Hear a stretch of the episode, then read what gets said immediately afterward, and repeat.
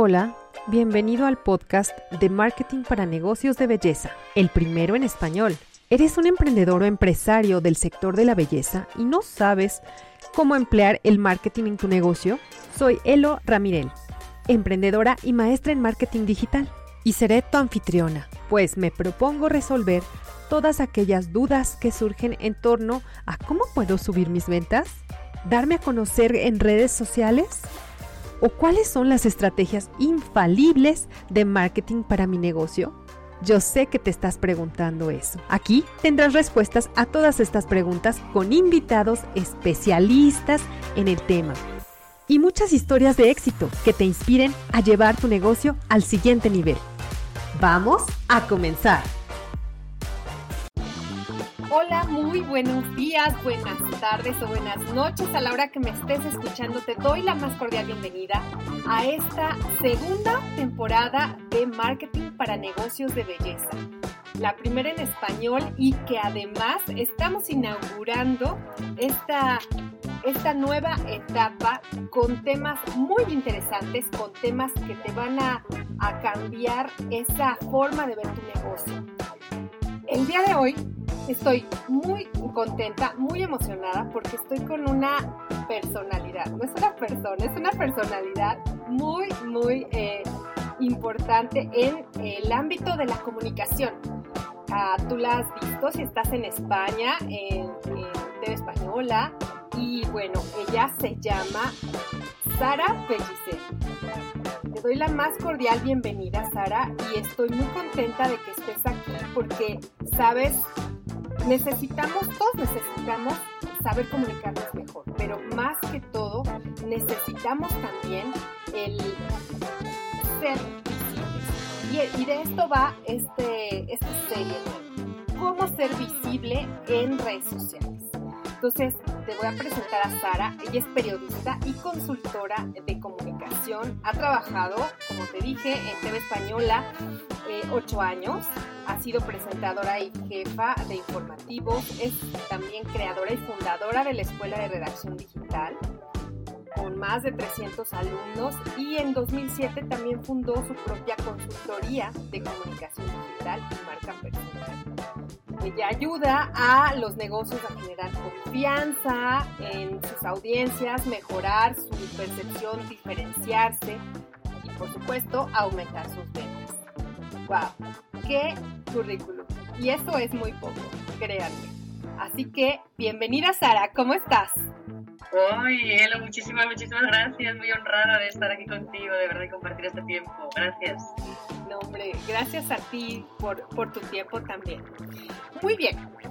Entonces, cuéntame, Sara, ¿cómo es que comienza tu historia en la comunicación? Pues no recuerdo un momento de mi vida en el que no haya habido comunicación, porque ha sido mi vida desde siempre. Fíjate, cuando yo era muy, muy pequeñita, eh, me dio por escribir cuentos. Ah, eh, he tenido, pero desde muy, muy, muy niña, de verdad. Y luego resulta que mi papá también trabajaba en, en televisión. Lo que pasa es que él, eh, él era cámara, así como yo siempre me he dedicado a la parte más de escribir, él era cámara. Y entonces, eh, bueno, he estado muy en contacto siempre pues, con sus compañeros, con lo que he sido siempre los servicios informativos, entonces, luego me dio también por escribir de niña en casa, programas de televisión. Entonces, esa creatividad siempre mía siempre salió a la hora de, escribir. Así que cuando llegó el momento de, decidir lo que quería hacer con mi vida, es que de verdad no, no hubo ninguna duda. Yo estudié periodismo y, no, no, hubo ninguna duda. Y de ahí entonces di el salto sí a los medios de, comunicación. Luego es verdad que yo sentía como que mi creatividad no, no estaba totalmente desarrollada y preferí primero dar el salto a la comunicación más corporativa y luego ya entonces funda mi propia, mi propia consultoría. Ah, venga, muy bien, muy bien. Y, bueno, pero dime, ¿qué es lo que te atrae de comunicar? Yo sé que hemos estado, tú dices, he estado comunicándome todo el tiempo, pero ¿qué es lo que te atrae? ¿Qué es lo que realmente te llena de esto de la comunicación? Fíjate, es, es mi manera de, de, expresarme con el mundo y de darle lo que yo soy es como si yo tuviera, eh, cada uno afortunadamente además tenemos, ¿no? Em, nuestras cosas que están más desarrolladas, aquello, cada uno tiene un talento, ¿verdad? Pues a mí esto me sale de una forma tan natural, que es la forma que yo tengo de devolverle al mundo aquello que, que, el mundo me da a mí, ¿verdad? Las, todas las personas me dan. Entonces encontré que gracias a la comunicación puedo ayudar a muchísimas personas a conseguir sus propósitos, sus objetivos. Y entonces eso hace que yo también me sienta plena. Que yo sienta que tengo un propósito, que estoy aquí con la función de ayudar a, a personas y a mí desde luego me da toda la felicidad de la vida. Hombre, qué bien, qué bien. Eso de regresarle al mundo lo que me, lo que me da o a las personas lo que me da es algo muy noble. Y créeme que yo creo que es por eso también que te has dedicado a ayudar a muchas otras personas. Porque bueno, claro, la comunicación es, quizás tú dime, es algo con lo que tú naces, es decir, esa habilidad o se puede, se puede desarrollar. Yo puedo aseguraros que se puede, se puede desarrollar porque cuando yo trabajaba así, yo estudié periodismo porque a mí me encantaba comunicar, pero eso no siempre quise decir que a mí se me haya dado fácil.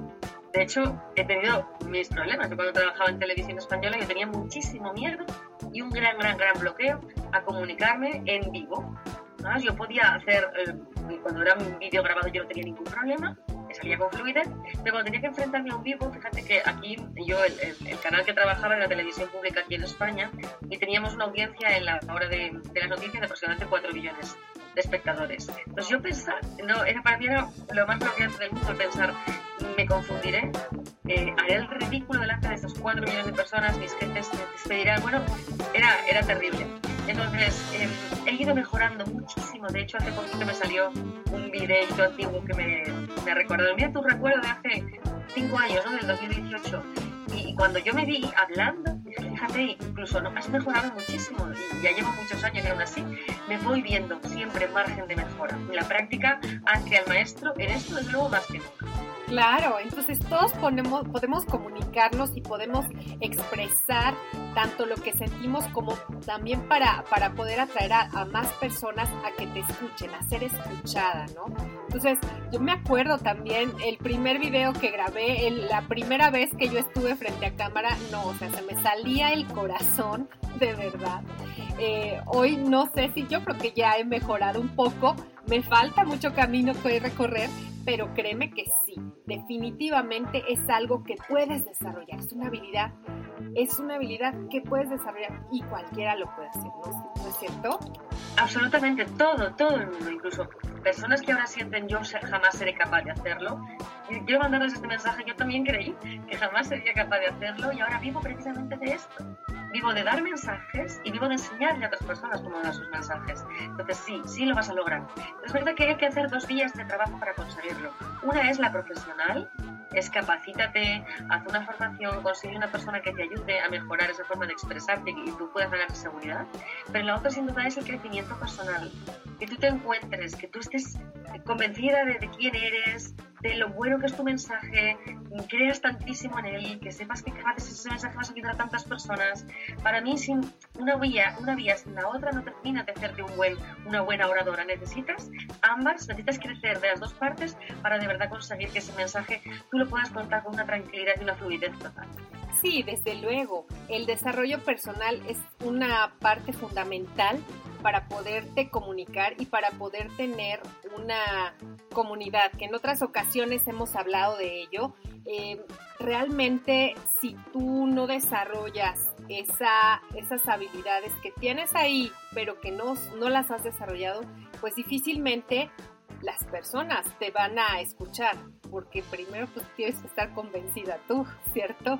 Exactamente, exactamente. Es que ¿Qué me podría pasar a mí muchas veces? Porque quizás, bueno, pues dar las noticias no es lo mismo que cuando yo hablo sobre mi negocio, hablo de, la forma que tengo de ayudar, algo en lo que creo 100%, un mensaje en el que estoy totalmente alineada. Entonces, una vez que yo conseguí eso, pues ahora no me cuesta, mira, no me cuesta comunicarme en vídeo, en directo, no me cuesta, por ejemplo, vender, porque sé que lo que yo ofrezco es de gran ayuda para las personas y pues voy con muchísima tranquilidad. Entonces, de verdad es que es, es muy valioso, es una herramienta que además tenemos todos, excepto, ¿verdad? Contadas excepciones, eh, la mayoría de nosotros podemos hablar con total normalidad, entonces utilicémoslo porque es una herramienta tan maravillosa, es gratis, es fácil de entrenar, tiene un poder increíble y gracias a eso ayudamos a otras personas. Entonces, tengo que conseguirlo, tengo que ponerme con ello. Sí, maravilloso, claro. Sí, eh, efectivamente, muchas veces no, no vemos a nuestro interior y no, no vemos la capacidad que tenemos ni tampoco cómo es que podemos ayudar a las personas. Yo creo que ahí está el punto clave. Y a mí me gustaría preguntarte, Sara, ¿a quién admirabas de niña? ¿Cómo fue tu familia? ¿Cómo te influyó para que tomaras este camino? Y bueno, lo que siguió después. Claro, sin ninguna duda, sin ninguna duda, para mí mi gran influencia y mi gran inspiración siempre ha sido mi padre. Siempre, siempre, siempre. Ahora ya hace casi 11 años que me falta, pero mm, gracias a él, yo creo que, me inspiró, fíjate eso, como te contaba, él era cámara de televisión española también, y, y, él era una persona que había viajado por todo el mundo. Entonces yo empecé a pensar que no, que el mundo de la comunicación a mí me podía llevar a esa vida que yo también deseaba, como, como la que tenía él. Es verdad que él era un, gran comunicador que nunca lo hizo de forma pública y sobre todo, para mí una gran inspiración, un gran formador. Siempre que llegaba una persona nueva a televisión, él le acompañaba, le aconsejaba, le ayudaba, o si entraban, pues, por ejemplo, becarios, por ejemplo, exactamente lo mismo, ¿no? Y yo creo que eso también se me queda mucho. Yo nunca pensé que yo iba a dar clases. Lo mío era eh, la comunicación, el periodismo, nunca lo creí. Entonces, el haberlo vivido desde casa, desde tan pequeñita, siempre haber visto cómo él se comportaba, cómo él vivía con gran, gran pasión su trabajo, porque yo nunca he visto una persona a la que le gustara tantísimo su trabajo, eso es maravilloso, yo como creo que se nota, ¿verdad? Yo disfruto tanto con mi trabajo y creo que, que, es eso, que, ha sido gracias a, a ver que, que, sí, que se puede disfrutar y esto me encantaría animar también a la gente, hay mucha gente muy insatisfecha no, puedes coger tu propio camino y desde luego puedes ser muy feliz con tu trabajo. Yo creo que yo haberlo vivido en casa supe que esto existía y que yo también podía aspirar a ser así de feliz. Y em, de verdad, o sea, no creo haber tenido ninguna inspiración. Bueno, es verdad que hay un periodista deportivo aquí en España, se llama José Ramón de la Morena, que cuando yo era incluso pequeña, yo recuerdo desde los 11 años estar escuchando su programa de radio y decir, wow, no, yo quiero. Y nunca he hecho eh, comunicación deportiva, pero era su manera de expresarse, como tenía además una gran comunidad de personas que seguían su mensaje y de pensar, wow, ¿no? Y fuera de él no he tenido grandes referentes de pensar, oh, aquella presentadora o esa periodista, o no, pero es que yo creo que mi truco de verdad ha sido el tenerlo en casa. Y estoy muy confiada de que mi hijo, que ahora tengo casi, que tiene casi 10 años, eh, lo vive igual. Y que, y que mi ejemplo también va a ser igual que para mí fue el de mi padre. Exactamente. A veces como padres no nos eh, damos cuenta de que somos ejemplo para tus hijos o para los hijos hasta que ves que están haciendo algo parecido a lo tuyo y dices, wow, todo el tiempo estamos observando, estamos siendo observados más bien, ¿no? Sí, así sí, sí, efectivamente somos ejemplo y, qué gran, qué gran experiencia que tu padre haya sido ejemplo para ti y bueno, que ir, ir más allá, ¿no? Ahora, para tu crecimiento, digamos que cuáles son estas tres características que son importantes o que, que no han faltado en ese crecimiento que tú has tenido a través de los años, no solo como comunicadora, pero también como instructora. Sí, mira, ha habido tres, tres seguro. Mira, libros, leo muchísimo, leo mucho todo lo que tiene que ver con mi trabajo, pero cualquier cosita que sea como cercana a mi área. Intento informarme mucho y tener diferentes fuentes de información em, para, que, para no depender de lo que una persona dijo o lo que leí en uno. Intento tener diferentes fuentes de información que me nutran. Para mí, la lectura es una gran, gran parte de mi tiempo de trabajo y es realmente importante estar actualizada de esa forma. La segunda, sin duda, es la formación yo me sigo formando constantemente para ser mejor en mi trabajo. Y eso me incluye en mi área más eh, de comunicación y marketing, pero también en el área empresarial. Necesito mejorar mi empresa, necesito mejorarme a mí misma, mi capacitación como empresaria y estoy siempre también actualizándome en, este, en este área.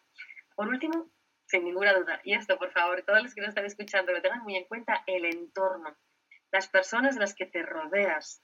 Eh, tienen que ser personas que te ayuden a crecer. Eso no quiere decir que tengas que dejar de hablar con tu familia más cercana si tú crees que no te están empujando, pero sí que a cambio te rodees de otras personas que sí te, te que sí que te ayuden y que donde te sientas comprendida, sientas que, que te ayudan a crecer. Vamos, para mí es que ha sido una grandísima clave de mi crecimiento, las personas con las que me he ido rodeando, siempre en, este crecimiento. Además, pues eh, si nos vamos a dedicar a tener nuestro propio negocio, vamos a ir encontrándonos con personas que también están en el mismo punto. Es eh, clave, la verdad que sí. Dice una, un, autor que somos el promedio de las cinco personas más cercanas a nosotros. Es decir, que si tú te rodeas de gente pues mejor que tú o a la cual aspiras ser, pues claro que te vas a convertir en alguien así. Pero si te rodeas de gente que te dice, no, mira, mejor vete por este camino, mejor tu seguridad, eh, etcétera, etcétera, bueno, así, así será, así será. De verdad se nota, se nota muchísimo, muchísimo la diferencia. Em, además es buenísimo, como tú decías, rodearte de personas de las que puedas aprender. También dicen que si en una habitación, tú estás en una habitación y eres la persona más inteligente de esa habitación, estás en la habitación equivocada. Entonces, rodearte siempre de personas de las que puedas aprender y así crecerás mucho más rápido. Exactamente, exactamente. Porque todos queremos, queremos crecer, pero todos queremos que nuestro negocio crezca, queremos que tener más clientes, tener más ventas, pero no nos fijamos cuál es nuestro entorno. Entonces, eso es un punto clave que eh, les estamos compartiendo, que tengas un entorno propicio para el crecimiento, no que, te, que estés luchando contra corriente todo el tiempo, ¿no? porque todos hemos luchado contra corriente, ¿cierto? Cierto. Así es. Para mí es una de las máximas que todos tendríamos que tener en cuenta y que muchas veces quizás no nos hemos dado cuenta, no nos damos cuenta. Y cuando vamos siendo un poquito más conscientes es cuando despertamos y decimos, ah, ok, por aquí me se me está frenando bastante, pero yo creo que tengo el valor suficiente, yo creo que puedo hacerlo, yo creo que tengo algo muy importante que compartir. Entonces aparecen otras personas en tu vida a las que sí, agárrate fuerte, sigue con ellas y deja que te ayuden a crecer. Exactamente, exactamente. Y dime, dime una cosa, ¿has hecho tus sueños realidad? ¿Qué soñabas de niña o de adolescente, tal vez eh, en la universidad, que ya lo has hecho?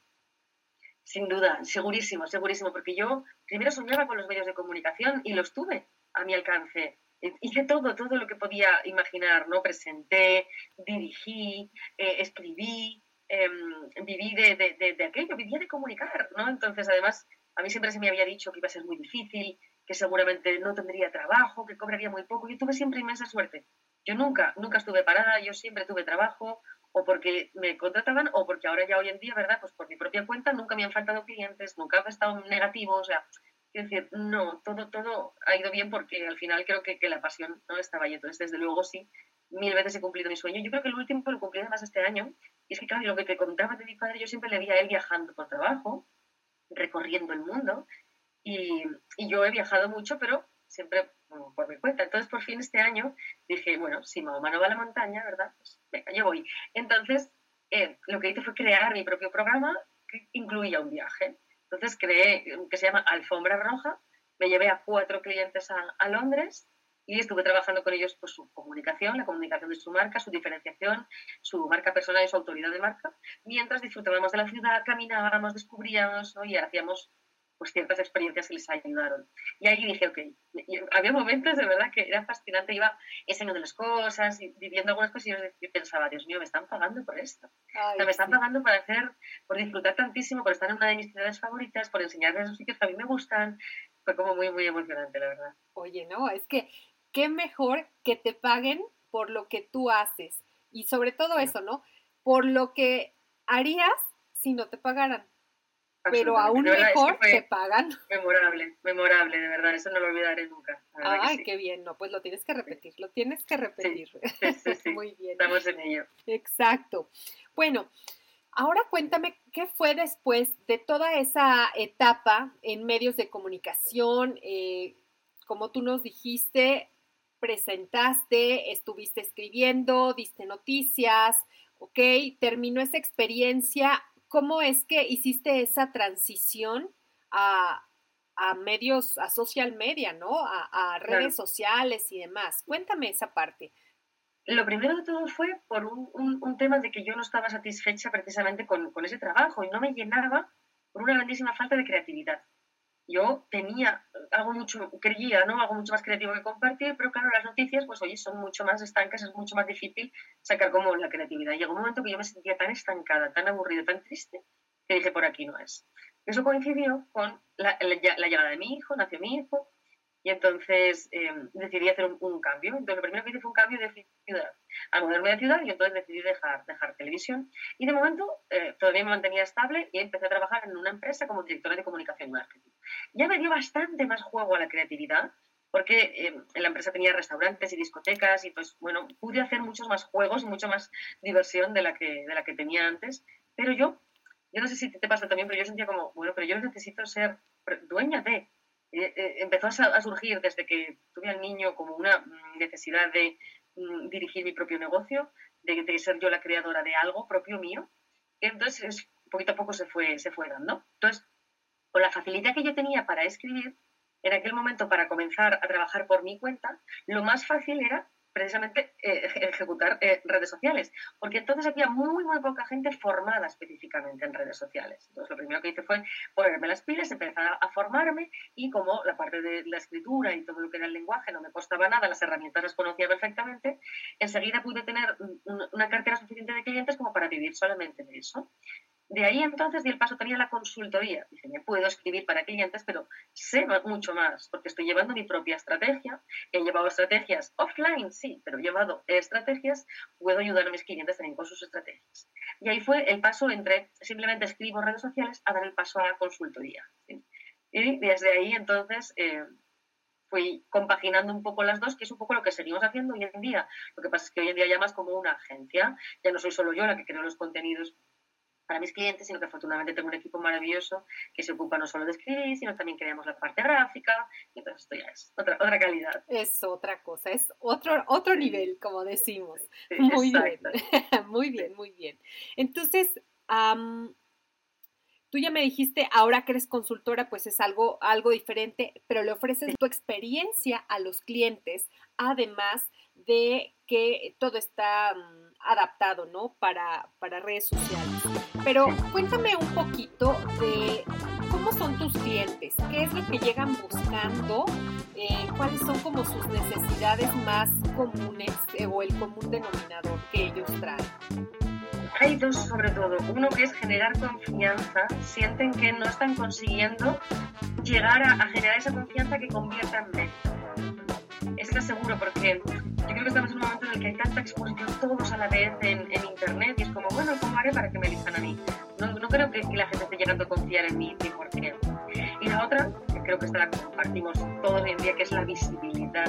Necesito que me vean más. Necesito que esa persona me vean, me encuentren, sepan quién soy eh, y luego ya vendrá esa parte de la confianza. Obviamente, si nadie te conoce, nadie te va a comprar es inevitable y afortunadamente hoy en día tenemos las redes sociales para poder llegar a gente. Pero no es tan fácil, creo que mucha gente pensó, bueno, como es tan sencillo de utilizar, yo sé colgar un post, yo sé hacer un reel, yo sé hacer unos stories, esto ya está. Y por desgracia no funciona así. Requiere una estrategia de muchísimo foco, de constancia y de tiempo para llegar a conseguirlo. Eh, entonces, sé mucha gente por el camino se frustra, no consigue porque está requiere de un poquito más, pero cuando lo tienes eh, funciona, las redes sociales realmente funcionan. Muy bien, muy bien. Entonces, realmente tú tocaste el punto clave, ¿ok? Que es la visibilidad. Muchas veces decimos, bueno, es que yo ya estoy en redes sociales, ya tengo mis cuentas, Instagram, Facebook, eh, LinkedIn o TikTok, lo que sea. Y yo ya estoy visible porque a mí ya me están viendo, yo ya ya estoy ahí, pero eso no es suficiente. ¿Qué se necesita para realmente que te volteen a ver? O sea, habiendo esa, como tú dijiste, esa gran oferta de gente que ya incluso es influencer o microinfluencer y demás, ¿cómo puedes hacer que realmente te, te volteen a ver y que tú seas esa autoridad, llamémoslo así, y en negocios de belleza se da muchísimo, no sé si hayas tenido algún cliente ya, posteriormente me, me comentas, qué es entonces la visibilidad que se necesita para ello. Lo primero tienes que pensar muchísimo, y esto se nos olvida frecuentemente, piensa muchísimo quién es tu cliente ideal quién es esa persona a la que hablas y qué le interesa a esa persona. Se nos olvida tan a menudo, me da mucha rabia porque eh, creo que es importantísimo el, que el contenido esté dirigido a sus intereses, a sus deseos más profundos, a sus necesidades, a sus miedos y que con nuestro contenido le podamos dar solución a sus problemas, a sus necesidades, que le ayudemos a conseguir sus sueños. Y en todo caso tiene que ser un contenido atractivo, divertido, diferente, que atraiga que te interese. Ayer mismo hablaba con una persona ¿no? que, que tienen eh, zapaterías, venden zapatos. Y claro, lo comentábamos, es como, pero tú, como propia dueña, tú seguirías, tú sigues a marcas de, pues no, si no me aportan un contenido realmente diferencial, divertido y útil, yo no lo voy a seguir. Yo no sigo marcas que no sean realmente impactantes, ¿no? Puedo seguir a personas, pero marcas, si no son realmente impactantes, no. Y para esto nos viene muy bien, muy bien la marca personal porque estamos mucho más dispuestos a seguir a una persona que da la cara y que pone, ¿verdad?, que a una marca donde lo único que ves es un producto o un servicio. Es difícil de enganchar con eso, no sé que lo sepas hacer muy bien. Así que diferenciación, creatividad, marca personal y mucho, mucho interés por tu cliente, como las claves, desde luego, para una mejor visibilidad. Claro, claro, claro, claro. O sea, es decir, no vas a conseguir la visibilidad quizás eh, pagando publicidad, que también es algo, Ayuda, es parte de... Pero no siempre estamos en, en, ese punto, ¿verdad? De hacer una inversión así, no siempre lo estamos. Y a veces necesitamos empezar simplemente por la parte orgánica, la parte gratuita. Y hay tantas cosas que ya se pueden hacer solo con eso, ¿eh? Exactamente. Pero tú lo dijiste anteriormente, se necesita constancia se necesita que estés ahí y que tal vez hoy no te fue muy bien, pero qué tal si mañana ya te, están viendo más personas, ya te preguntan, ya eh, despiertas algún interés en aquellas personas, pero sobre todo el cliente ideal. No hemos oído mucho, sabemos que es importante y aún así no sabemos quién es mi cliente ideal. Es terrible, me lo encuentro tan frecuentemente y por eso es siempre que hacen conmigo formaciones, mentoría, no me importa, vuelvo a sacar el tema. Lo volvemos a repasar, porque efectivamente todo el mundo me dice que sí, pero luego es que no. ¿Eh? Habrán hecho algún tipo de avatar más bien demográfico, de dónde vive, la edad, el género, pero luego me encuentro que a la hora de entender sus miedos, sus deseos, sus problemas, que no está bien trabajado. Y si no está bien trabajado, no solo que no puedes comunicarte bien, es que cómo vas a crear productos y servicios si no sabes quién es esa persona y lo que necesita. Estás creando una cosa que tú crees, pero no has analizado. Aquí, de verdad, me encuentro grandes, grandes problemas y también eso luego a la hora de comunicarte con él, no lo has estudiado, no sabes ni qué tipo de lenguaje necesitas utilizar, en qué canales vas a estar, no, no, no hay un estudio profundo. Es un problema. Es un problema y que, mm, es muy común, es muy común que le hables a todos, porque si tú le preguntas a una persona que a lo mejor no sabe mucho acerca de marketing, y de hecho este es el objetivo de este podcast, que esas personas que a lo mejor piensan que el marketing es muy difícil, que vean que es algo sencillo y que puedes aplicar eh, cosas también muy, muy sencillas y una de ellas, la clave también es eh, definir quién es tu cliente, a quién le quieres vender. Y cuando te dicen, no, pues a todo el mundo, es que mis pasteles sirven para todo el mundo y todo el mundo los puede comprar. Bueno, sí, pero tienes que definir a alguien que realmente le encanten tus pasteles. Y no. Y no. Mira, yo pongo un ejemplo frecuentemente para que se entienda bien respecto a, definir. Yo tengo el cabello muy rizado, entonces eh, cuando yo voy al supermercado a comprar un champú, voy rápidamente al que pone especial para cabello rizado. ¿Por qué? Porque sé que me entiende perfectamente mi cabello, que me va a quedar mejor, que va a definir mejor mi rizo y puede tener mi cabello más hidratado. A mí lo que no se me ocurre nunca es comprar el que pone champú para todo tipo de cabellos. No, porque yo necesito algo específico para el mío, para mi tipo de cabello, ¿verdad? Pues esto es exactamente lo mismo. Me voy a sentir mucho, mucho más dispuesta a eh, comprar un, un, un, producto, un servicio, cuando esa comunicación me habla específicamente a mí y a mis problemas concretos, que cuando yo estoy viendo una solución genérica que parece que sirve a todo el mundo, yo no me siento identificada con eso. Necesito que me hables a mí, a mí, a mis problemas, a mis sueños, y ahí será donde yo entraré, sin problema. Exactamente, muy buen ejemplo, muy buen ejemplo. Para todo tipo de cabello, pues pues puede ser para todo y para nada, ¿no?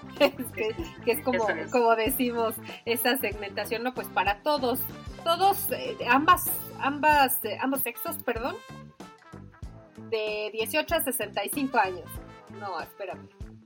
Para empezar por ahí ya, ya estamos, ya estamos pensando diferente. Bien, muy bien. Y cuéntame un poquito, ¿cómo le dirías a las eh, personas que son profesionales? Eh, o que son dueñas de un negocio de belleza, llámese spa, llámese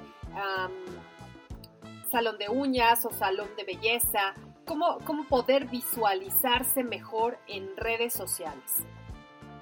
Lo primero, tomándoselo muy en serio. No es un juego, tienen que entender que es un negocio, su negocio no es un hobby y que así lo tienen que mostrar. Tienen que mostrar profesionalidad Si no desde el primer día, porque no pudieron, no sabían, desde ya. Y ya que nos están escuchando, que recuerden mostrar la profesionalidad. La misma profesionalidad que tienen en sus negocios, con sus clientes, es la misma que tienen que transmitir en redes sociales. Entonces tienen que pensar en cómo pueden crear esa imagen de, de profesionalidad dentro de sus redes. Me encuentro frecuentemente negocios maravillosos con personas súper, súper capaces que en redes sociales parece que, que se las está llevando un niño de, 5 años y entonces es un problema porque no hay coherencia entre el producto o servicio que tú ofreces y la comunicación que estás ofreciendo. Eh, si no la pueden llevar ellas, porque obviamente tienen sus trabajos y, prefieren delegarla, eh, que lo hagan por favor, pero que, entiendan que es una inversión que les va a traer. A veces dicen, ya, pero es que no me está trayendo ningún cliente. A medio, largo plazo sí los trae, y aunque tú creas que no te ha venido ninguno directamente por las redes sociales, lo que sí está es esa persona que dudaba, pero claro, sí o no, y entró a las redes o entró a la web y decidió, porque sí lo vio profesional o confiable, o al revés, decidió, uff, no, no hay algo que no termina de darme confianza. La inversión en redes sociales siempre será una buena inversión, siempre que te eche bien, ¿vale? Por un buen profesional, obviamente. Entonces, sí, eh, por favor, que se lo tomen en serio desde el principio y que lo hagan de forma profesional. Que lo hagan de forma profesional. Sí, y si no, como dices, bueno, hay profesionales que te pueden ayudar y muchas veces tienen esa idea. Yo he hablado con personas en que dicen, sí, pero es que un community manager, que es lo que más tienen en la mente acerca de quién maneja redes sociales y demás, es muy caro. Entonces lo hago yo. ¿Y cómo lo haces? ¿Te ha ido bien? Sí, me ha ido bien. ¿Qué haces? Ay, pues yo subo mis anuncios a WhatsApp. Dices, ok, bueno, por algo se empieza pero no es el único profesional que te va a ayudar en redes sociales. Aquí está Sara. Sara es experta en comunicar en marca personal, por ejemplo. Puedes tener eh, gente eh, de marketing, mercadólogos, que te van a ayudar a desarrollar, digamos que toda tu estrategia de social media, ¿ok? Y no sola, y no necesitan ser community managers. ¿Qué piensas de esto? Que, que a veces Me encanta. Hay muchas personas que efectivamente no pueden ahora mismo asumir el coste de tener una persona de comunicación en la empresa, pero sí se pueden formar para hacerlo mejor. Claro. Entonces ejecutarlo ellos hasta que llegue el momento. Me parece fantástico. Sí que es verdad que se oye mucho, ¿verdad? Es que es demasiado caro. Yo creo que es que no se llega a entender la importancia que tiene para el negocio la parte de comunicación. Porque si ya realmente llegaran a entender, por supuesto tienes que buscar un presupuesto que se ajuste a tus necesidades, pero em, no es caro teniendo en cuenta los resultados que puedes conseguir, ya sean en forma de clientes, de reputación, de confiabilidad de tu marca. Eh, sí, siempre hay resultados, pero sí, como digo, a medio y largo plazo. A medio y largo plazo. O sea, las redes sociales son una, una plataforma muy noble. Yo no sé tú qué pienses, pero es así. Tú que has estado en tele, has estado en, supongo que también en radio, en medios impresos y demás. O sea, las redes sociales vienen a ser algo, una, una mezcla, algo híbrido de todas esas, eh, esos medios de comunicación que, que conocemos antes, pero que no es nada, nada, nada costoso con respecto a los anteriores, ¿cierto? Bueno, conozco mucha gente que me dice, es que a mí las redes sociales no me gustan, yo no sé trabajarlas. Y yo digo, lo entiendo porque es verdad que muchas veces técnicamente la gente se puede bloquear con la, con la tecnología, pero pensemos por favor que deberíamos darle las gracias todos los días a tener las redes sociales que nos acercan a ti y a mí, por ejemplo, que estamos tan lejos. Tan lejos. Si no llega a ser por las redes sociales no nos hubiéramos conocido y, y, y que antes tú podías poner un anuncio en un periódico, un anuncio en una radio, en un autobús tú podías poner también tu cartel pero era muy difícil de alcanzar a tu cliente ideal, era muy difícil medir la efectividad que había tenido esa publicidad y era muy caro comparado con las redes sociales, carísimo, carísimo. Entonces creo que deberíamos quitarnos el bloqueo y simplemente decir, ok, ahora mismo me bloquea un poco la red social porque no sé utilizarla muy bien, voy a aprender porque efectivamente veo todo el potencial que tienen para ayudarme con mi negocio. Exactamente. El comprometerse también a formarte, a formarte para poder hacerlo tú mismo, ¿no? O sea, y está bien, está bien. Hay muchos videos en YouTube en donde te dicen qué tienes que hacer y ese es un buen inicio. Sin embargo, cuando ya necesitas un poco más, realmente eso no va a estar gratuito. Por lo general, no. Sobre todo porque van a llegar a necesitar una formación más personalizada. Al final me gusta muchísimo el contenido gratuito, yo afortunadamente también ofrezco muchísimo, pero cuando luego tú lo que necesitas es, ya, pero yo eso cómo lo hago yo, o para mi negocio, para mi sector, es cuando ya entra esa parte de, bueno, pues voy a escoger a una persona que me pueda ayudar, donde yo me sienta cómoda con esa persona y sienta además que es la persona adecuada para ayudar de mí. Correcto, correcto, personalizado. Eh, en, entrevistas anteriores habíamos hablado justo de eso, que ya hay una necesidad de las personas de ya eh, consumir más mentorías que eh, digamos, formaciones más masivas, ¿ok? ¿Por qué? Pues porque quieren que la solución sea para ti, para tu negocio, con tus características. Y no hay de otra. Hay que buscar gente que, te ayude, un mentor, un coach, que te ayude a irte desarrollando ya de una manera más específica justo para tu negocio. Oye, Sara, dime, dime. Adelante. Sí, sí, justamente si, si yo lo pienso ahora mismo con mi negocio, ha habido un gran cambio. De, de 2020 hacia atrás, donde la gente prefería un, un, grupal o un curso a su ritmo, a actualmente que la gente prefiere incluso pagar más, pero porque tú hagas uno a uno con esas personas, porque tú le acompañes de forma uno a uno, porque es eso, vamos buscando lo más personalizado posible. Y me encanta, cuanto más personalizado y más intenso, más rápido es el avance y más rápido consigue resultados. Creo que es una fórmula muy acertada. Exacto, exacto. las personas están tendiendo a eso, a la personalización. Sí, consumir eh, contenido gratuito, pero los que ya lo van, van haciendo en serio y van viendo resultados, porque desde luego tienes resultados, eh, optan por una mentoría uno a uno. Eso, eso es una realidad y lo dicen las cifras, no lo decimos nosotros, chicos que están escuchando. Bien. Seguramente en tu negocio has tenido algún reto, algún cliente que te ha hecho aprender mucho más, saber que lo podías hacer, algún reto con el que te hayas topado en, tu negocio. Yo creo que el principal reto vino en, los años de, pandemia, ¿no? desde 2020 más o menos, justo a mí me pilló además en un momento en el que yo estaba formando a personas precisamente para que aprendieran a escribir en Internet. Fue tan la avalancha que fue difícil de gestionar a muchos niveles. A nivel empresarial, es como, ok, ¿qué pasa con esto? ¿Cómo lo hacemos para crecer, pero a la vez no? Mantener y poder dar un buen servicio, eso por supuestísimo. Pero luego hubo, que esto también mucha gente yo sé que lo, que lo temen y es un gran crecimiento a nivel de popularidad o de llegar a más personas y cómo lo gestionas eso a nivel emocional, ¿no? El, el que, obviamente, hubo, hubo, como cuantas más visibilidad tienes, y esto es lo que a mucha gente le preocupa, pero hablo de una visibilidad muy masiva, em, puedes tener esas personas a las que no les vas a gustar, que es normal, absolutamente normal, y a la vez estaban esas otras personas a las que les encantaba. Y a mí me ha resultado un poco difícil gestionar las dos cosas. Primero porque yo siempre decía, es que no me conoces. Tanto el que no me, podía decir algunas palabras porque no le gustaba mi forma de trabajar o de expresarme, y como, es que no me conoces. Pero la otra persona que me adoraba, es que no me conoces. Entonces a mí me, me resultaba un poco complicado eh, gestionar eso. Luego es verdad que con el tiempo pues, me acostumbré y ya con mucha más naturalidad y mucha más normalidad empecé a, mejorar en la hora de ofrecer el servicio para que ¿no? cada vez hubiera más gente contenta y, todo fuera bien, a pesar del volumen de personas, pero que, que fue un momento un poco abrumador esos crecimientos que normalmente son bastante más sostenibles. El crecimiento suele ser mucho más sostenible poquito a poco y en aquel momento pues bueno, espectacular porque todo el mundo de repente quería digitalizarse o vivir de Internet o porque no podíamos hacer otra cosa, ¿verdad? Sí, exactamente.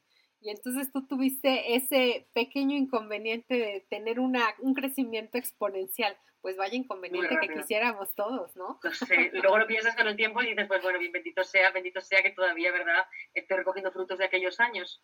Pero en su momento fue difícil de gestionar. sí, ya lo creo, ya lo creo. Muy bien, pero lo, lo manejaste bastante bien, ya veo. Oye, y cuéntame acerca de, bueno, redes, estamos hablando de redes sociales y estamos hablando un poquito también de visibilidad, pero eso tiene mucho que ver también con el algoritmo. ¿Qué piensas del algoritmo? ¿Qué significa para ti esto de, de el algoritmo? Tanto Facebook, Instagram, todos tienen, toda red social tiene un algoritmo. ¿Qué, qué piensas tú? Yo pienso que, tenemos que tener muy en cuenta, sobre todo, que tanto Facebook, Instagram y TikTok y LinkedIn son empresas, son negocios. Hay un objetivo claro con ellos que es ganar dinero, obviamente, porque eh, por mucho que sean gratis, su uso es totalmente gratis, pero es normal que estén buscando monetizar la, la herramienta. Entonces, el algoritmo en realidad está pensado, si lo pensamos, está pensado para que como usuarios obtengamos el mejor rendimiento de, esa red social y nos queramos quedar allí. Entonces, el algoritmo está pensado, es una fórmula matemática pensada para que nosotros veamos y consumamos aquellos contenidos que más se acercan a nuestros gustos, y eso está pensado así. Pero como empresas vivimos ese doble rasero, vivimos ese problema de que, claro, yo quiero que me vean a mí, necesito que me vean a mí. Y es cierto que el algoritmo de 2020 a esta parte ha bajado muchísimo la visibilidad em, y nuestros posts se ven mucho menos, también porque tenemos que esforzarnos más en la constancia, en la creatividad, en la diferenciación, para resultar interesantes a más personas a cuantas más personas resultamos interesantes, el algoritmo lo detecta y nos muestra a más personas. Es decir, sí, se ha puesto más complicado llamar la atención, ok, tendré que darle más a la creatividad. De poco nos sirve quejarnos, de poco nos sirve ponernos en contra del algoritmo. Lo que tenemos que hacer es trabajar a favor del algoritmo, entenderlo cada vez mejor y, hacer simplemente aquellos contenidos cada vez más interesantes para mi público para que sigan enganchados a mí. Pero no es que sea fan, no soy fan del algoritmo, pero sí lo vivo desde un realismo puro de, oye, esto es una empresa y, bueno, hacen lo que creen mejor para la empresa. Exacto, exacto. O sea, el algoritmo tiene que ser nuestro amigo, o a lo mejor no somos tan fan de él, pero no podemos ponernos en contra, sino ir, ir de acuerdo a eh, lo que está buscando el algoritmo. ¿Cierto? Eso es. muy bien, muy bien, bien, bien. Ahora, hablemos un poquito de tu personalidad y de tu, de la, de la mentalidad, desarrollo personal, porque yo, yo creo que una persona, un profesional, alguien que realmente ha tenido unos resultados tangibles en su, en su negocio, pues también está compuesto por esa parte eh, de mentalidad y de personalidad. Así que, ¿cómo te defines en una oración? yo creo que soy una persona muy, muy optimista y em, con una gran energía. Yo a veces digo que tengo mucha luz para, dar, ¿no? Siempre mi, luz la, giro hacia, hacia allí. Eh, eso yo creo que son mis, mis grandes eh, valores, el optimismo, el, aportar. Soy una persona de, em, de dar mucho, soy y por último, sí, sí, siempre voy a destacar de mí que soy una persona de acción. Siempre estoy accionando, siempre estoy ejecutando y eso ha conseguido que yo llegue hasta aquí.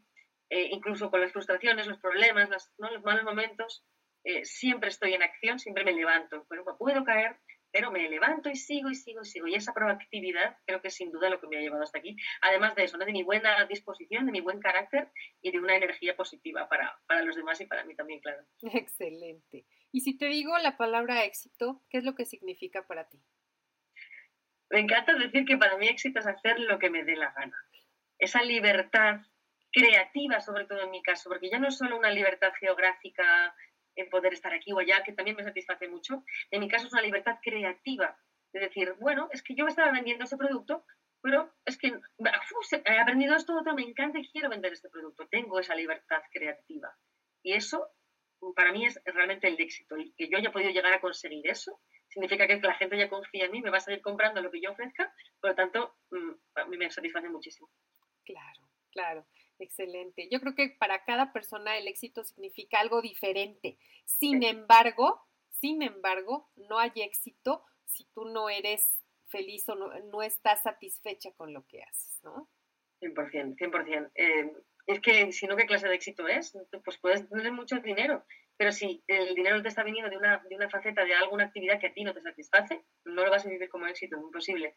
Es correcto, es correcto. Sí, no, no. Algo forzado realmente no. No, no, Tiene, no es parte de. Bien, tú nos habías dicho que tienes una, un gusto especial por la lectura. Dime qué, qué libros, por decir tres libros que te han cambiado tanto tu vida como tu, mente, te han hecho así como mm. una, un clic. Mira, hay uno como muy, muy más, mucho más marketingiano, mucho más digital, que creo que es interesantísimo para todas las personas que, que, que quieren hacer algo online, que se llama Expert Secrets de Russell Branson. Ah, me dio unas claves buenísimas para webinars, para la manera de entender a mi cliente, Ah, me, gusta, me gusta muchísimo, me gusta demasiado. más a nivel personal, pero que en realidad yo también lo llevo a, trabajo, me gusta muchísimo de Patti Smith, que en realidad ella es poeta y, y rockera, ¿eh? ¿no? ella es, autora. Eh, tiene este libro que es un biográfico que se llama Just Kids. En castellano creo que lo tradujeron como Éramos niños. Em, es su biografía y es tan inspirador que no podría, no podría, eh, además, no sé, me, me gusta demasiado. Sí. Mucho, muchísimo, muchísimo, muchísimo. Sí, sí, sí, sí. Y últimamente estoy leyendo muchos libros de em, mucho más espirituales, pero también creo que son súper interesantes. Eh, mm, con el tema de perder el control, eh, que dejas como que el universo sea mucho más, eh, ¿no? La, clave de, las cosas que pasan, ¿no? dejar de forzar y dejar, que me parece súper interesante. ahora mismo estoy leyendo Dejar ir, Dejar ir se llama así, de David R. Hawkins, que también me parece, bueno, algo bastante, bastante necesario para mí en este momento. Estoy trabajando normalmente toda la parte de crecimiento personal, pero avanzando un poquito en la parte espiritual, que para mí es algo completamente nuevo. Dejar ir de David R. Hawkins es súper interesante. Perfecto. Oye, son, yo creo que son diferentes temas, pero que a la vez te complementan como una persona y forman parte también de tu, de tu formación, de tu capacitación y que a la vez pues vas a ir reflejando, ¿no? A lo largo, a lo largo de, todo tu trabajo, de todo tu negocio. Muy bien. Y dime, algunas, eh, algunos rituales que tengas en la mañana, en la noche, algo que te haya ayudado también a organizarte, porque bueno, eres mamá, tienes a cargo a tu, a tu hijo, tienes que llevarlo al cole, supongo, y, y hacer mil cosas de mamá, y aparte ser una profesional que es mucho el caso de todas las personas que están aquí escuchando. Entonces, ¿qué tipo de rituales tú haces? Lo primero que vamos a requerir de una gran planificación, porque son cosas que si no te planificas bien es, es, imposible. Yo cada día reviso el calendario del día siguiente, me aseguro bien de cuáles son todas las actividades que tengo yo, todas mis citas bien marcadas, trabajo con un calendario digital porque me resulta mucho más sencillo trabajar, pues si luego estoy por la calle con el móvil puedo coger cualquier cita, no tengo ningún problema, entonces tengo mi calendario digital mm, fundamental, saber muy bien entonces el niño sus horarios para poder acompasarlo muy bien a, mi trabajo. O sea, hay una gran, grandísima parte de planificación. Pero para mí, yo no podría vivir hoy en día, tener, seguir teniendo la cabeza sobre los hombros si no hiciera deporte para mí el deporte está siendo fundamental a la hora de, rebajar el estrés, de mantenerme más concentrada, de rebajar mi, ansiedad, sin ninguna duda. Y en mi caso, además, bailo. Bailo, en este caso, todavía martes, jueves, viernes. Ha habido épocas que he podido hacer más, ha habido épocas que menos. Desde el momento hago martes, jueves, viernes. Fundamental, fundamental. O sea, si no, de verdad no sé qué sería de mí porque cuando tienes eh, tanto, tanto trabajo, tanta presión, y como dices, la niña, el niño, la casa y, y, el trabajo, necesito escapar por algún sitio y por ahí es por donde yo salgo. Ah, muy bien, muy bien. Sí, mm. efectivamente, o sea, necesitas algo, alguna actividad que realmente te haga distraerte, pero que además haga que, trabajes a tu cuerpo, tu, espíritu, todo, ¿no? Perfecto, perfecto. Y, y, dime, ¿qué consejos te han dado que no, no seguiste?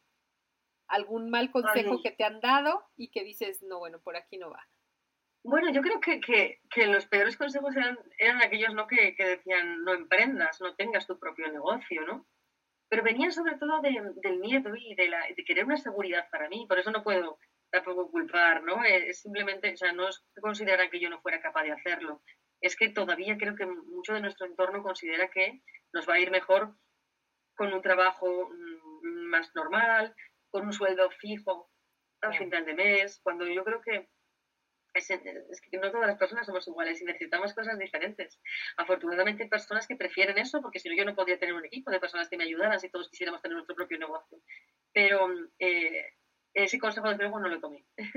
Okay. seguir y, bueno, doy gracias de, no haberlo seguido. Exacto, exacto, exacto. Y, muchas veces es la familia, ¿no? La que nos aconseja ese tipo de cosas, pues porque lo, es lo que han vivido, quizás nuestros padres, tíos, abuelos, eh, han vivido ese, esa etapa de seguridad, de jubilarte de un trabajo, etcétera, etcétera. y, y, no, y, no es la única opción. Muy bien. muy bien, muy bien, muy bien. Ahora, em, si hablamos, si hablamos un poquito de logros, ¿cuáles son como que tus, a lo largo de toda tu vida, los tres logros más importantes que tú los etiquetarías ahí, que fueran hitos en tu, en tu vida? Bueno, por la parte profesional, sin duda para mí eh, trabajar en televisión española lo fue. Em, yo recuerdo, pues no sé, mi facultad que nos licenciamos cada año unos 700 personas más o menos. La gran mayoría de ellas no han conseguido vivir no solo de los medios de comunicación, sino del periodismo. Y, y yo lo logré y, y, estuve tanto tiempo allí desarrollando una carrera, ¿no? Entonces, solo con eso ya, ya lo fue y luego tuve la suerte de, convertirme en la jefa de informativos más joven, ¿no? Que había en aquel momento, con solo 29 años ya estaba liderando eh, los informativos y, y, bueno, desde luego eso, eso lo fue, sin ninguna duda. También, segurísimo, segurísimo el, haber tenido, el haberme lanzado a tener mi propio negocio. Es, increíble, ¿no? El, el, el decir, ¿cómo voy a hacerlo? En mi familia nadie había tenido su propio negocio, no era una cosa normal y, y entonces eh, que yo me lanzara fue, como para mí un, un, grandísimo, grandísimo, grandísimo logro. Y quizás por último diría la, el momento de, de reinventarme, entre comillas, porque yo tenía mi, mi, empresa, que era la escuela de redacción digital, donde ayudaba a aquellas personas que querían dedicarse a vivir de escribir en Internet. Y la cerré en un momento en el que seguía funcionando uh, por problemas personales con el, con el socio que tenía en aquel momento el, el, tomar esa decisión fue tan dura, tan difícil y a la vez tan gratificante después todo lo que me ha traído, que no me arrepiento para nada y desde luego lo vivo como un grandísimo logro. Muy bien, muy bien. Creo que eres una de las pocas personas que ve a un problema como un, bueno, no, no problema en el sentido de, de que fue algo eh, negativo, sino que tú tuviste que pasar esto o eso, tuviste que tomar una decisión y que lo consideras como logro porque de ahí creciste, ¿cierto? Uf, muchísimo. Obviamente mientras ocurrió fue duro, muy duro incluso la incertidumbre, el riesgo de volver a empezar, fue duro, pero claro, es que no, no, no me ha traído más que cosas buenas, no maravillosas. Excelente, excelente. Muy bien. Ahora, eh, ¿qué viene para ti en los próximos cinco años? Ah, los próximos cinco años vienen viene grande, viene grande, porque el crecimiento, cuando tú uh, empiezas a, a, trabajar también Internet, es más, mucho más rápido que el que tienes solo cuando tienes un negocio físico. Entonces viene, viene algo grande a nivel de crecimiento. Uh, vienen más charlas, más conferencias, viene más presentación de eventos, que es una cosa que hago que me entusiasma. Y afortunadamente cada vez estoy más visible también en ese aspecto y cada vez me vienen más, eso que eso estoy muy, muy feliz. Eh, viene una agencia más grande donde poder acoger a más clientes también, gracias a un crecimiento de, de, del personal también. Y viene una, formadora que llega todavía a más personas. Esas son las tres líneas que yo voy a estar trabajando, más servicio para mis clientes, más formación para aquellos que quieren hacerlo por su cuenta y afortunadamente más eventos donde presentar y donde impactar desde encima de un escenario. Ay, excelente como speaker. Creo que también tienes una formación para speaker, ¿cierto?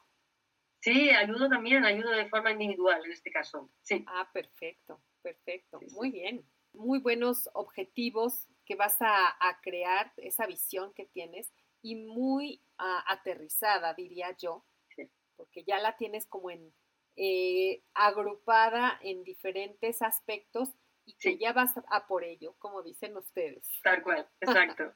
Excelente. Eh, en una en una oración o en una, digamos, en, en pocas palabras, ¿cómo resumirías lo que deben hacer las personas para ser visible? Diría uh, diferenciación, claridad en el mensaje, entender a tu cliente y creatividad. Por ahí lo tienen hecho sin duda. A ver, vamos a repetirlo, por favor, porque esto es muy importante, chicos, chicas que nos están escuchando, que van a oír este podcast posteriormente. Eh, estamos hablando de visibilidad. Y la visibilidad requiere de ciertas características para realmente ser algo, algo que dé resultados.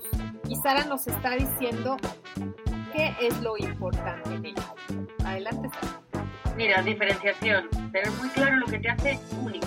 ¿Mm? Eso es seguro. Uh, la claridad en el mensaje. Haz que te entiendan. Si no te entienden, van a decir aquí no es mi, sitio. Gran conocimiento de tu cliente, saber lo que necesita y poder ofrecérselo, ¿verdad? Poder dárselo.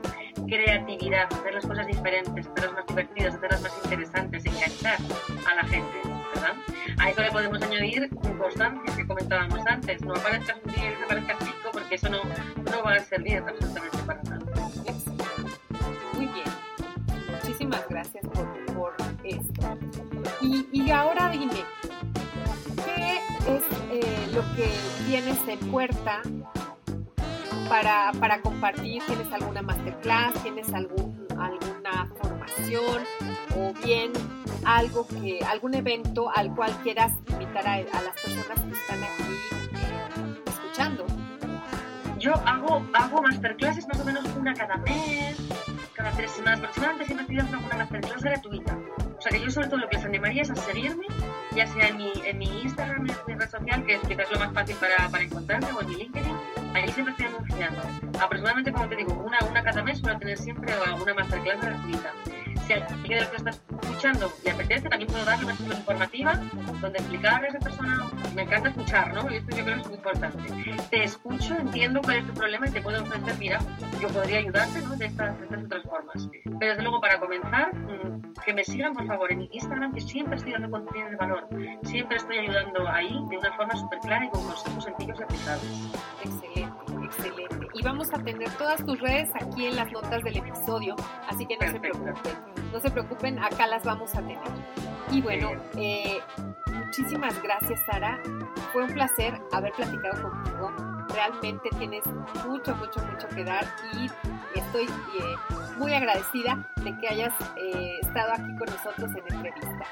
Gracias a ti por abrirme las puertas, porque me ayuda mucho ¿no? a que me, que me des esta oportunidad de hablar de visibilidad y de poder aportar y de poder sobre todo animar e inspirar a las personas que nos escuchan a que lo pueden hacer y que suelen hacer cosas tan tan buenas para su negocio y para su vida. Excelente, es, es posible, es posible ser visible en redes sociales, es posible ser visible en internet, es muy posible y no necesitas ser un influencer reconocido. verdad. ¿Verdad? Así es. No hace falta. no hace falta. Muchísimas gracias Sara por todo ello. Y estamos en contacto. Chequen los, eh, las notas del episodio y hasta una próxima ocasión. Muchas gracias. Chao. Adiós.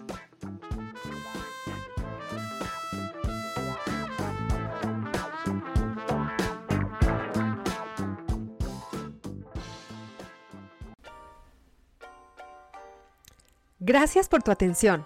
Si te gustó, regálame 5 estrellas en Spotify o Apple Podcast. Es todo por ahora. Y hasta la próxima semana con más de marketing para negocios de belleza te invito a que reflexiones y elijas lo que vas a aplicar hoy. Pero, si quieres empezar a crecer tu negocio, déjame ayudarte con marketing, publicidad, marketing de contenido o marca personal. Envíame un correo a info.eloramirel.com. Reserva tu lugar y ponte en acción. No pierdas más tiempo. Recuerda que tu mejor oportunidad fue ayer. Tu segunda oportunidad es hoy. ¡Chao!